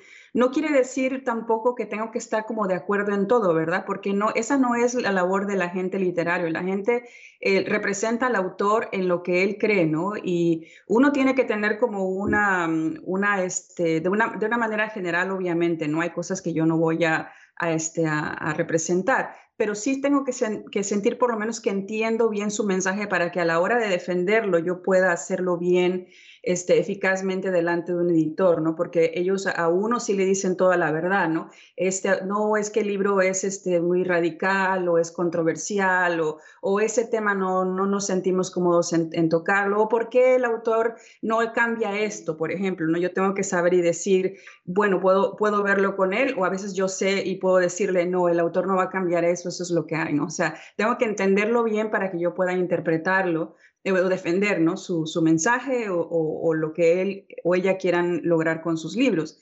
Eso es muy importante. Y lo segundo es que tengo que tener, eh, tengo que aceptar autores que yo creo que las editoriales me van a aceptar, ¿no? Porque de nada sirve que me ponga a trabajar con ellos a crear una propuesta que yo sé de entrada que ningún editor con los que yo trabajo me la va a recibir. Entonces, eso es lo más difícil y generalmente las editoriales lo que buscan es obviamente una idea original, una idea original, pero más que eso, o sea, en el caso del editor, lo que buscan es que el autor tenga una plataforma. Entonces, muchas veces me llega gente que pues tiene este, doctorados, tiene una muy buena investigación que hizo, Tal vez el libro también es bueno y a lo mejor puliéndolo un poco puede salir una buena idea de allí, pero el autor no tiene ninguna plataforma, no tiene ninguna este, visibilidad al público, no tiene un, lugar, eh, una audiencia que lo siga. Eh, cuando digo audiencia, ellos quieren cientos de miles de personas en algún tipo de plataforma, un programa radial, un programa de televisión, un segmento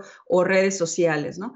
Este, si no tenemos eso, entonces es muy difícil. No quiere decir que no lo hago, ¿no? He tomado, este, eh, hace más o menos un poco de tiempo, me he tomado algunos más riesgos, Empecé la agencia en el 2018, pero mi primer libro no se publicó sino hasta finales del 2019, así que a la hora de la hora somos una empresa relativamente muy joven.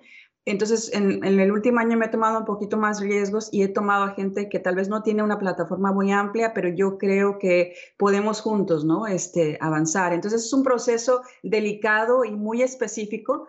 Te, te tengo que confesar, César, que a la mayoría de la gente que me contacta le tengo que decir que no Ah, a veces, entonces, lo que he creado algunos otros mecanismos que a lo mejor vamos a poder hablar de ellos, este, para poder ayudar a, los demás y a veces tiene que ver con prepararse, ¿no? a veces no quiere decir que es no para siempre, pero quiere decir tal vez en este momento no, pero si haces estas tres, cuatro, cinco cosas, nos vemos en un año, ¿no?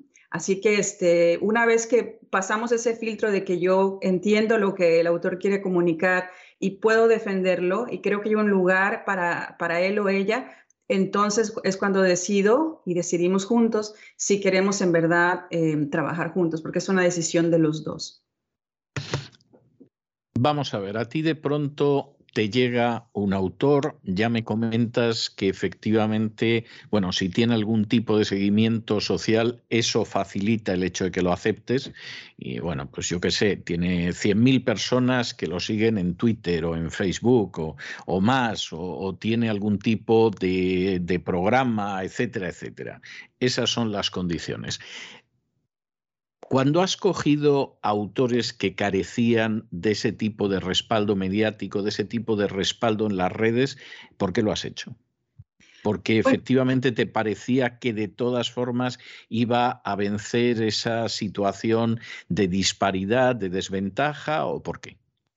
Sí, realmente es porque a veces, porque yo creo en el tema, ¿no? Y creo que el autor tiene, tiene talento y es una cuestión de tiempo. Y tal vez no ha tenido la guianza para poder desarrollar una plataforma, porque eh, muchos de los escritores, o sea, mucha de la gente que quiere escribir, Muchas veces, o sea, es al revés, la gente crea una plataforma y luego después se pone a buscar qué es lo que va a hacer con eso, ¿no? Pero mucha gente que tiene, sobre todo la, gente, yo pienso en mi opinión, la gente más seria muchas veces no se, ha, no se ha preocupado de eso, ¿no? Los que realmente conocen su tema, ¿no? Este, los profesionales, digamos, no se han ocupado de una audiencia, sino que se han ocupado del tema y tal vez tienen un tema muy bueno que es relevante para hoy, es un tema que se, que se necesita, ¿no? Entonces he hecho, este, en realidad he hecho una que otra excepción y ha sido bastante difícil, ha sido cuesta arriba, o sea, la verdad es que ha sido difícil tanto para el autor como para mí, pero este, hemos tenido alguna medida de éxito eh, recientemente y creo que em, eso prueba de que en la vida hay que tomarse algunos riesgos, ¿no? Y eso, y eso es así, ¿no? O sea, en realidad cuando un autor lo publica, cuando lo toma un agente o cuando lo publica una editorial, se están tomando un riesgo, ¿no? Em, entonces, obviamente, ellos quieren minimizar el riesgo, entonces, entre mayor plataforma tengan, menor es el riesgo, pero también eso es relativo, ¿no? Porque también he tenido gente que sí tiene medio millón de seguidores en Instagram o lo que sea, ¿no? Pero este, sí pueden tener mucha gente que, le, que les dé likes y todo eso, pero a, la hora de la hora no influyen en el público hacia, o sea, no les interesa, digamos, lo que la persona piense, ¿no? Solamente lo que diga en redes, ¿no? Entonces eso tampoco es muy efectivo.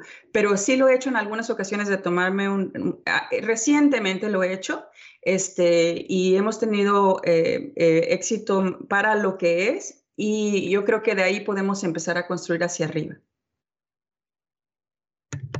Yo he, tenido la experiencia, lo he visto, de gente que tenía una enorme repercusión mediática, por ejemplo en televisión, y que luego los libros que ha publicado han sido un fracaso escandaloso.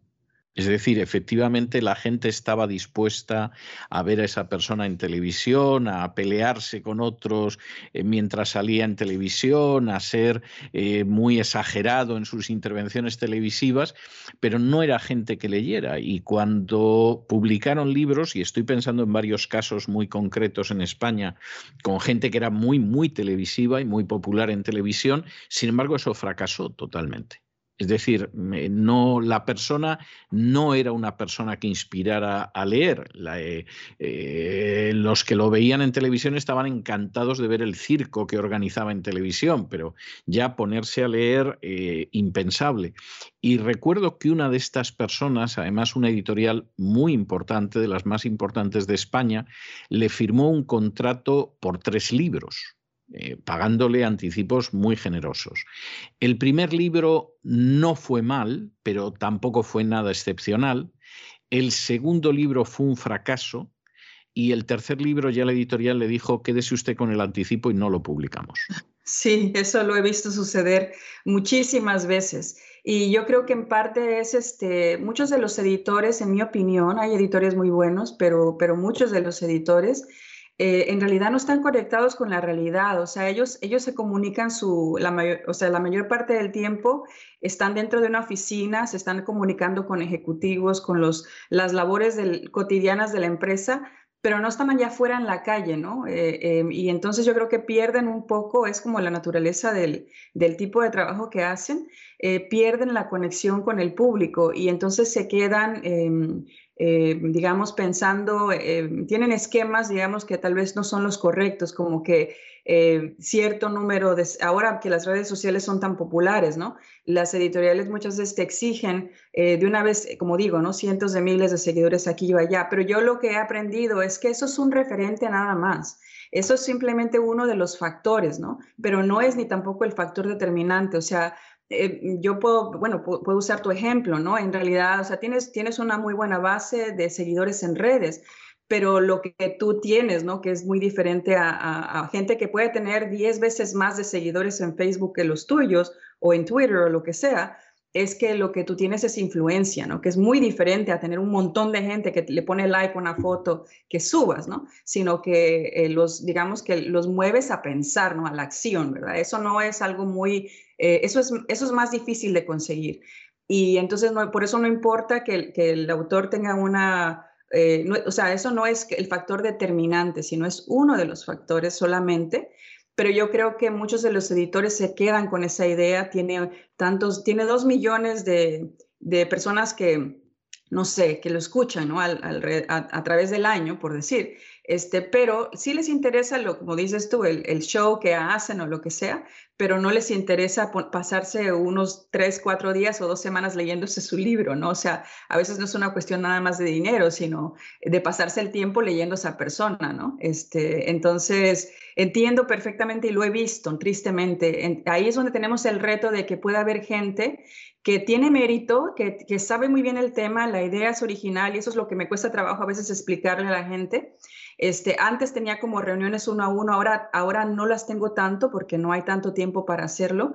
Por eso es que he creado como otras vías para poder atender ese tipo de, personas que de verdad quieren convertirse en un autor pero que tal vez les hace falta esa, esa parte de la plataforma, ¿no? Que si bien no es sencillo hacerlo, pero ya pasaron el trabajo de, de desarrollarse primero que nada en ese tema que manejan y luego de escribir libros, ¿no? Este, porque muchos de estos llegan ya con libros terminados, lo cual, bueno, tú sabes, siendo un autor experimentado, que uno no escribe un libro hasta que no tiene un contrato, ¿no? Pero, pero muchos, mucha gente eh, de una vez se pone a escribir el libro, lo cual yo tampoco diría no lo hagan, ¿verdad? Porque también el ejercicio es bueno, pero el que escribas tu libro no quiere decir que te lo van a publicar, hay que saber eso. Eh, Lluvia, estábamos comentando antes, y a mí esto me parece importante, que una de las labores del agente literario es que en un momento determinado tiene que fajarse, tiene que combatir con la editorial, no solamente en el sentido de intentar vender ese producto, que es el libro que ha escrito el autor que representa, no solo en el sentido de discutir unas condiciones mucho mejor que como lo haría el autor, sino a veces accediendo a un grado de sinceridad con la editorial que la editorial no se permitiría con el autor. Es decir, eh, eh, para el editor sería muy violento decirle al autor, pues usted es un personaje muy controversial o ya podría usted suprimir la mitad del libro porque ha gastado demasiadas hojas en contar lo que cuenta, etcétera, pero eh, en el caso del agente literario, esa sí es una cuestión en la que puede hablar con la editorial. Pero hay otro elemento que tú mencionabas antes que a mí me parece muy importante, porque además creo que, tú lo haces extraordinariamente bien, y son esas actividades del agente literario que van más allá de fajarse con la editorial. y, que, y que son una serie de ideas que tú eres muy este creativa. Sí, creo que ese es mi lado de mercadeo y ventas, ¿no? Este, que siempre, que, que están ahí presentes. Eso fue lo que hice por, por 25 años. Y, este, y entonces eso va a salir, espero que sí, siga presente, ¿no? Ah, en cuanto a los contratos, lo que, y ahora te contesto esa pregunta, pero decías de que este, en cuanto a los contratos, ¿no? A veces hay, escritores, ¿verdad?, que han trabajado toda la vida sin agente y de repente no entienden por qué tienen que contratar o les vendría bien contratar un agente, ¿no? Y una de las cosas es el asunto de los contratos, ¿no? O sea, yo podría, por decir, o alguien podría decirte, bueno, ve estas 10 cosas en el contrato, pero es que esto no es así, esto es dinámico. los términos los va dictando el mercado, ¿no? Porque es algo que, va cambiando. Lo que, lo que pasó el año pasado no necesariamente es lo que pasa hoy, ¿no? Entonces, ¿cómo sabe uno por dónde va el mercado? Es porque uno, primero porque tuve la oportunidad de estar adentro, ¿no? De estar del otro lado de la editorial y sé lo que a la editorial le interesa eh, ah, muchas veces tiene que ver con la filosofía, pero al final de cuentas en el contrato buscan lo mismo, ¿no? Algo que sea rentable para ellos, ¿no? Que tengan lógica, que saben que ese dinero que van a poner ahí va a regresar y va a regresar con, con ganancias. Eso es lo que al final de cuentas, en, en una manera eh, digamos, pura y natural de negocios, ¿no? Obviamente hay las filosofías, uno quiere avanzar una idea y todo eso, ¿no? Este, eso también es válido, pero al final de cuentas, para que todo el mundo pueda seguir haciendo esto, los proyectos tienen que ser rentables, todo el mundo tiene que quedar contento y, se tiene que financiar. Pero este, en cuanto a, mm, a, lo, que, a lo que preguntas este, del, del mercadeo y la publicidad que hago, eso es porque me sale, digamos, natural, es lo que vi y eh, es, eso es algo que eh, puedo decir que lo que hago es tratar de que todo el proyecto eh, conecte, ¿no?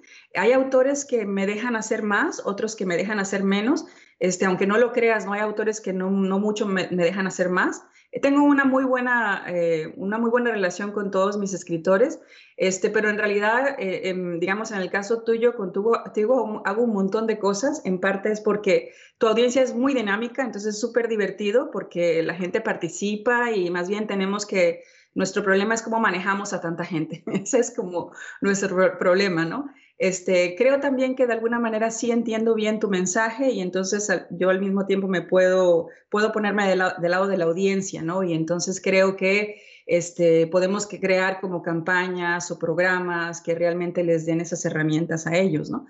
Em, y luego, bueno, tú y tu equipo son muy buenos para dejarme trabajar, ¿no? Decir, bueno, con que lo hagan bien, vaya y hágalo, ¿no? Y cuando necesito ayuda, que me meto en algún lío, pues ahí está Isaac, ahí está Miquel para ayudarme en lo que se necesite y pues los voluntarios que tenemos a través del club de lectura también nos ayudan, ¿no? Pero digamos, en realidad César, esa no es una labor de los agentes que yo conozco, o sea, pueden dar su opinión y todo eso, pero ellos firman el contrato y una vez de que se firmó el contrato, no nos vemos sino hasta el próximo proyecto, ¿no? Eso es lo natural. Pero yo creo que en nuestro mercado em, sí es necesario un poco más de, asesora, de asesoría porque los temas que manejamos son temas a veces este, muy nichos y por lo que estamos atravesando en el mundo, yo no sé si siempre fue así, César, tú tienes mucha experiencia publicando libros, ¿no? Pero yo creo que en estos últimos años tenemos como que defender más nuestras ideas. Una, una, algo que, que me pasó apenas hace dos días y todavía estoy pendiente, ¿no? Es que cuando yo quiero promocionar un mundo que cambia en, Facebook o en otras, otras, estas otras plataformas, casi siempre me lo rechazan. O sea, yo puedo publicar cosas, pero si las quiero promover, eh, tengo que tener cuidado de las palabras que uso, hay un montón de palabras que no puedo usar, trato de cambiarlas, a veces le pongo una frase solamente para que sea lo más sencillo y, Facebook no me lo tire y luego me pongo triste cuando me llega la notificación que me dice su anuncio no fue aceptado porque contiene mensaje político de las elecciones, lo que sea, ¿no? Y aunque trato de, cambiar, de buscarle la forma, este, no nos los permite, ¿no? Pero digamos ese tipo de, de obstáculos tal vez en otro tipo de temas inspiracionales o temas de motivación o temas de incluso de negocios, tal vez no veríamos esos, esas dificultades, pero creo que por los temas que manejamos, este, yo creo que sí el autor necesita un poquito más de asesoría y, además a mí me gusta hacerlo, ¿no? Porque creo también que a la medida que tengamos ese éxito, este, pues los, mis autores van a querer seguir trabajando conmigo, ¿no? Esa es la idea. Así que hay allí un, este, una dinámica de un círculo que nunca termina de cerrar, ¿no? Y para hasta, hasta ahora, para mí yo no tengo problema con hacerlo, así, es un gusto hacerlo. Bueno, yo coincido contigo en que la libertad se ha ido restringiendo es decir, cosas que hace 5 o 10 años hubieras podido anunciar sin que nadie dijera nada, luego pensarían lo que quisieran de, ese libro, ¿no? Pero en principio no hubieras tenido ningún tipo de limitaciones. Eh, yo diría, sobre todo de una década para, para acá, se ha ido haciendo cada vez más difícil y de aproximadamente cinco años para acá ya ha sido algo verdaderamente imposible, sobre todo los últimos dos años y pico, eh, ha sido terrible. Me, da un, me causa un profundo dolor tener que decirlo, pero, pero la realidad es que efectivamente es así. Eh, Lluvia, en tu caso se da además otra circunstancia que yo no he conocido en ninguna gente, me parece muy novedosa, pero que también me parece muy positiva, y es que en un momento determinado tú además también te lanzas a editar. Es decir, continúas manteniendo tu agencia literaria, pero al mismo tiempo, de pronto, en un momento determinado, decides que vas a editar determinados libros. ¿Qué te lleva a dar ese paso? Bueno, no era la idea original, ¿no? Eh, lo que sí sabía es que esto tenía que tener la mente muy abierta cuando inicié esto. Ah, yo no lo había hecho antes, sí tengo colegas y, gente con la que consulté y me dieron muy buenos consejos para mm, establecer todos los, términos, digamos, con los que trabajo y todo eso. Tengo pues gente muy experimentada en el, en el gremio, ¿no? Que de vez en cuando también me asesora. Tengo abogados que se encargan, eh, que son expertos en copyrights ese tipo de cosas, ¿no? Sé expertos a mi alrededor que, que son colegas, que, que, son expertos, que son parte de, digamos, con el equipo que yo eh, trabajo para, para asegurarme que lo que estamos haciendo lo estamos haciendo bien. Pero sí sabía que el, el gremio editorial, como todo lo que vemos en los medios, ¿no? Está cambiando muchísimo y está moviéndose de un lado a otro, ¿no? Yo lo veo como que la gente está corriendo de un lado a otro, este, tanto en personal como en filosofías, este, eh, cosas que antes eh, eran normales, hoy, hoy las vemos que no, que no lo son, ¿no? En, ciertas editoriales. No digo precisamente eh, negativo, ¿no? Sino que es simplemente, hay, hay, muchos cambios. Entonces yo entré a, abrí la empresa, de hecho la empresa se llama The Agustin Agency Services y lo, lo, hice así porque no sabía exactamente para dónde iba. Lo principal era la agencia, representar autores, pero en cualquier momento yo necesitaba ser flexible y poder hacer lo que necesitara hacer para sostener esto, ¿no? Porque sí sabía que tener autores, clientes que crean en mí, em, propuestas que me las em, publiquen, eso era largo, ¿no? O sea, acuérdate que empezamos, por ejemplo, contigo empezamos a trabajar por ahí del otoño del 2018 y tu primer libro no salió sino hasta eh, febrero del 2020, ¿no? Entonces, durante ese año y medio yo necesitaba eh, pues, pagar las cuentas, ¿no? Entonces, eh, lo que hice fue, la generé como una agencia que presta servicios editoriales y autores. Y de hecho, una de las cosas que, que hago es que doy consultoría a editoriales que necesitan distribución en, el mercado internacional, en el mercado general, ¿no? O esa es una de las cosas que hago, entre, entre otras cosas similares, cosas, digamos, donde no me lleve tantísimo tiempo, pero sí pueda, por una parte, aportar con mi experiencia, que eso fue lo que hice por 25 años, y al mismo tiempo que sea algo que mientras tanto me dé como un, ingreso, ¿no? Para poder hacer lo, lo, otro también, ¿no? Entonces, uno de los fenómenos que, que obviamente, digamos que es obvio tal vez, pero yo en el momento no lo vi así, es que muchos de mis proyectos eh, no me los publicaron, ¿no? Y, y, y, entonces, tú sabes, después de haber hecho toda la investigación y de yo estar segura, y bueno, que me conoces, soy un poco testaruda, eh, una vez que ya me convencí de que este es un libro que tiene que ver la luz del día, eh, tenía esas propuestas aquí en mi escritorio, ¿no? Libros muy buenos, este, o, libros que, que, yo sabía que si los llevábamos a, a, cierta, o sea, los llevábamos a la calle, nos iban a hacer nada más perder seis, nueve meses, porque eso es lo que toma, en lo que tú sabes, vas por todos y regresas con, con un contrato y todo eso, nos iban a hacer perder tiempo y capaz que no, no los firmaran y mientras tanto se nos va el tiempo, ¿no? Entonces vi allí una oportunidad y, dije, bueno, eh, yo prefiero hacerlo, o sea, prefiero hacerlo si se da la oportunidad. Y, y, así fue que comencé, ¿no?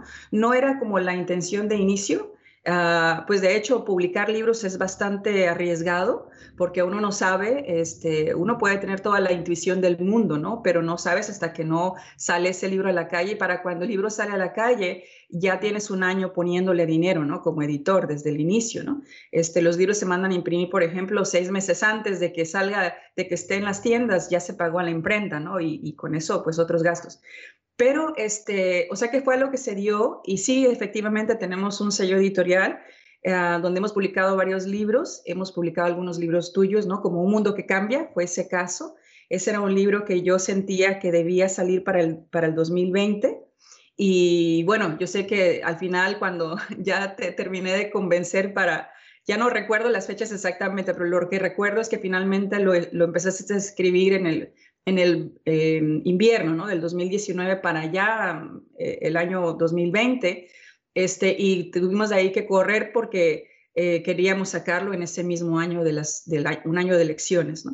Este, entonces, eh, para mí eso ha sido una satisfacción. A, a raíz de, de, ese libro también he publicado otros y ah, en ese espacio tengo pues mucha más libertad porque no necesito pedirle permiso a nadie y simplemente si creemos en algo, si el autor cree en, su idea, y yo generalmente no, este, no me meto en, decirles lo que, o sea, no, no les digo esto no lo escribas o, o qué sé yo, sino que lo que quiero es entenderlos para que a la hora de que tengamos que defender esa idea tenga yo las herramientas para poder hacerlo, ¿no? Pero al final de cuentas yo creo que es el autor el que tiene que poder defender sus ideas, ¿no? Mi trabajo es simplemente ponerlo allá en la calle y dejar que, como, como dice mi eslogan, ¿no? conectando autores con lectores alrededor del mundo. Yo me veo a mí, el gremio editorial, los, los editores, los, los, este, los agentes, eh, al final de cuentas somos un puente entre esas dos cosas, ¿no? Y también la idea de, crear la agencia así como con una sombrilla más abierta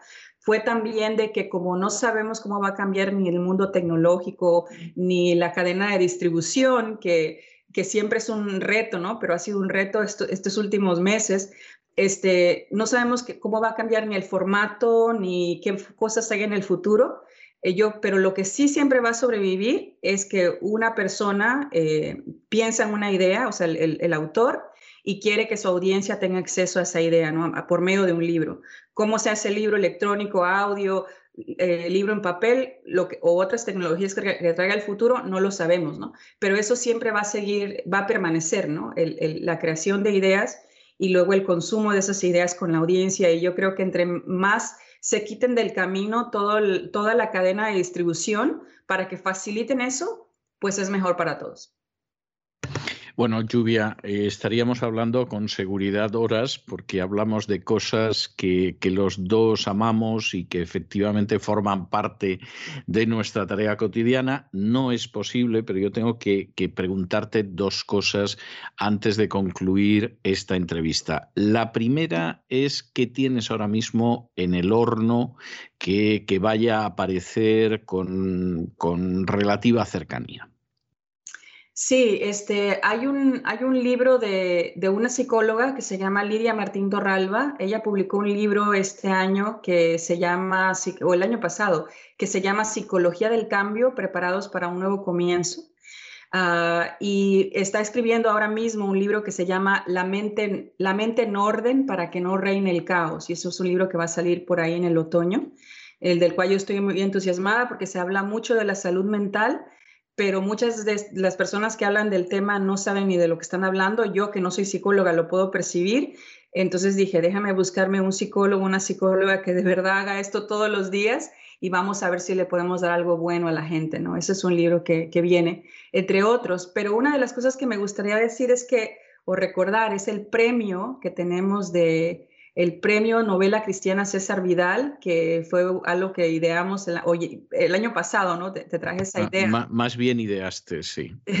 sí, y, quisiera que la gente, todo el mundo lo sepa, ¿no? Que tenemos este, y, parte de lo que yo quiero hacer, y sé que también es tu intención, ¿no? Es además de lo que hacemos, em, quisiera poder ayudar a, a contribuir a la próxima generación de escritores y de verdad darles algo eh, que pueda, no podemos ayudarlos a todos, ¿no? Como decía, que no puedo atenderlos a todos, pero sí podemos crear cosas como estas en las que podamos crear vías para que tengan un norte, ¿no? Y dónde llegar. Y en este caso, estamos recibiendo nominaciones. Si tienes una eh, novela eh, o siempre tuviste la intención de escribir novelas, este, estamos recibiendo nominaciones y al final de, del, cuando termine la, temporada de, de, La Voz, este, o más bien dicho, al 15 de julio va a ser la, el límite en el que recibiremos nominaciones o manuscritos para evaluarlos y luego durante el verano nuestros moderadores del club de lectura estarán eligiendo eh, o escogiendo eh, los mejores y eso se, se, te van a entregar a ti, ¿no, César? Para que tú elijas entonces al ganador y bueno, en, el, en mi página están toda está toda la información de eh, las, las, reglas del, del, concurso, que es eh, www.diagustinagency.com. Ahí pueden ver toda la información sobre el concurso y yo espero que tengamos, tenemos ya muchas nominaciones, pero yo espero que tengamos muchos más, además de varias conferencias que estamos creando para, para escritores, ¿no? Este, las cuales, em, como digo, no puedo atender a todo el mundo en este momento, pero sí estamos creando una vía para que podamos crear como, si no, bien, si una escuela, por lo menos una serie de clases y seminarios donde podamos traer a los expertos, ¿no? Eh, donde yo les pueda traer a toda la gente con la que yo trabajo, ¿no? Eh, un abogado experto en, en, copyrights, escritores prominentes que han, que han escrito libros bestsellers, ¿no? Mucha gente promete cómo, cómo escribir un bestseller, pero de hecho que les voy a traer gente que, que ha escrito bestsellers, pues obviamente eh, contigo, César, ¿no? Que has aceptado nuestra invitación también, pero además otros escritores que han tenido éxito con sus libros. Y además vamos a hablar de contenidos, cómo eh, ver el mercado, cómo monetizar con tu libro para, para que sea algo rentable, para que no sea solamente un libro que, bueno, qué bueno que tenga un libro publicado, sino que realmente sea una fuente de ingresos para el escritor, que es siempre mi, mi eh, una de las cosas importantes para mí es que el autor esté cuidado financieramente, porque una de las cosas que me he dado cuenta es que la mayoría de los escritores no, no, no son buenos negociando sus contratos, pero los que son buenos negociando sus contratos no son buenos escritores, en mi opinión. Así que... Este... Eh, puede ser, puede ser, no digo yo que no. Eh, última cuestión, Lluvia, antes de despedirnos. La gente que se quiera poner en contacto con tu agencia, ¿cómo lo hace? Bueno, me pueden encontrar en las redes sociales, en Facebook e Instagram con mi, nombre, Lluvia Agustín, y en mi página con eh. Y si me quieren enviar un correo electrónico, me pueden escribir a info arroba muy bien, pues, pues queda dicho. Eh, Lluvia, muchísimas gracias por este tiempo que, que, has pasado con nosotros. En otro tiempo en que este tipo de entrevistas se realizaban en un estudio y cara a cara, yo tenía la costumbre de que la persona, como es tu caso, que ha tenido la gentileza y la paciencia de responder a la batería de preguntas, pues yo le regalaba uno de mis libros dedicados, siempre le hacía la salvedad de que no estaba obligado a leerlo, era simplemente un pequeño detalle pero ahora que estas entrevistas se realizan en el ciberespacio, pues eso no es posible. Y entonces yo lo que hago es que la gente que ha tenido esa delicadeza que tú has tenido con nosotros, le dejo una melodía. En tu caso, he escogido una suite que pertenece a una banda sonora de una película absolutamente extraordinaria del año 66, que es Fahrenheit 451, que es la adaptación cinematográfica de una gran novela de Ray Bradbury, donde habla de un universo futuro en el cual queman los libros y eh, lo que sucede es que hay gente que, puesto que hay una policía que quema los libros, el libro se llama Fahrenheit 451 porque a esa temperatura arden los libros, sin embargo decide aprenderlos de memoria para poder transmitir los libros. Bueno, yo espero que no tengamos que vivir en un universo distópico como el de Fahrenheit 451, que tú puedas seguir ayudando a autores a publicar, a hacerse conocidos, a en su carrera literaria. Espero que también entre ellos siga estando yo. Muchísimas gracias por todo, Lluvia, y hasta la próxima vez. Muchas gracias, César. Hasta, hasta luego.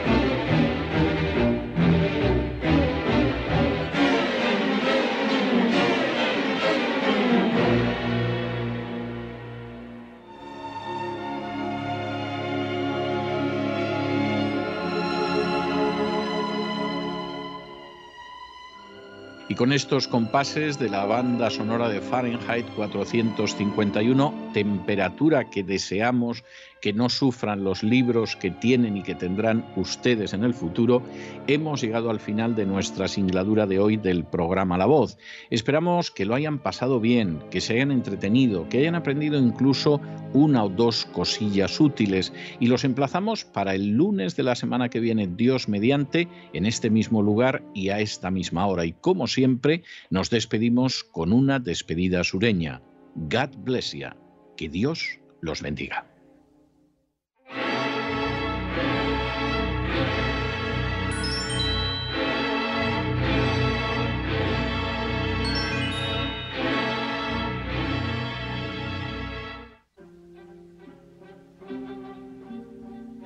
El programa La Voz es una producción de Artorias Incorporated y al amparo del derecho a la libertad de expresión no se hace responsable de las opiniones vertidas en el curso del mismo.